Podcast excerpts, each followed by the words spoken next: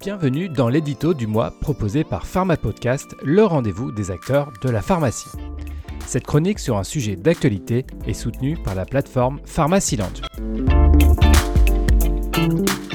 Et si les autorités de santé se mettaient en mode start-up sur le sujet des 450 molécules essentielles? Sifflons la fin des combats de clocher et passons maintenant à l'action sur ce sujet. Depuis quelques semaines, la question de la sécurisation de l'approvisionnement de certains médicaments fait la une des journaux. Les ruptures et autres tensions ont conduit les autorités de santé à réagir et à proposer une liste de molécules dites essentielles.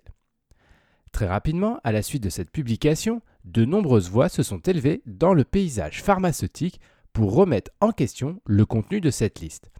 Résultat, le sujet semble au point mort et ne pas avancer alors que la situation tendue devrait faire accélérer les processus de décision.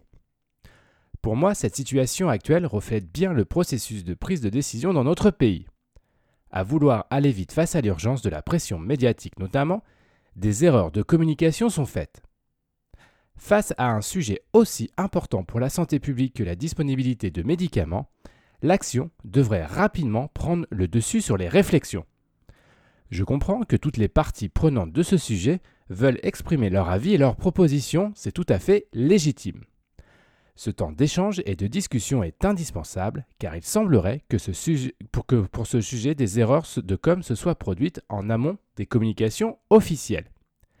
Si cela est effectivement vrai, ces oublis devraient être réparés rapidement car le temps tourne et aucune décision concrète n'est prise. J'aimerais parfois que nos autorités décisionnaires, notamment dans la santé, se mettent en mode start-up et adoptent leur processus de fonctionnement. La période de brainstorming face à une problématique permettrait de faire émerger de nombreuses possibilités de solutions.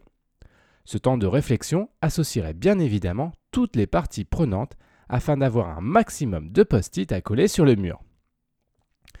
Et ensuite, on siffle la fin des discussions et tout le monde se met en rang de bataille pour tester les principales solutions proposées. Bien évidemment, il va y avoir des échecs, des ajustements ou encore de nouvelles pistes à explorer.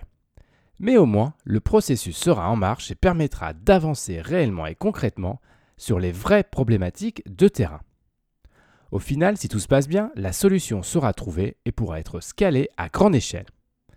Malheureusement, je suis bien conscient que cette approche est difficilement envisageable au niveau d'un État et pour des questions aussi importantes que la santé. Mais parfois, regarder ce qui se passe dans d'autres organisations pourrait aider à avancer. Le sujet de la pénurie de médicaments et la continuité d'approvisionnement en principe actif indispensable sont de vrais enjeux de santé publique, notamment dans les mois à venir avec le retour probable des infections hivernales. Peut-être comme le report de nombreuses sociétés savantes et autres acteurs de santé, la concertation a été réduite au strict minimum. Mais maintenant, avançons en prenant des décisions, car la production de médicaments n'est pas un sujet qui se gère en quelques semaines. Les orientations prises devront probablement nécessiter quelques mois de mise en place pour enfin donner les premiers signes d'un espoir pour les patients et les professionnels de santé en attente de solutions.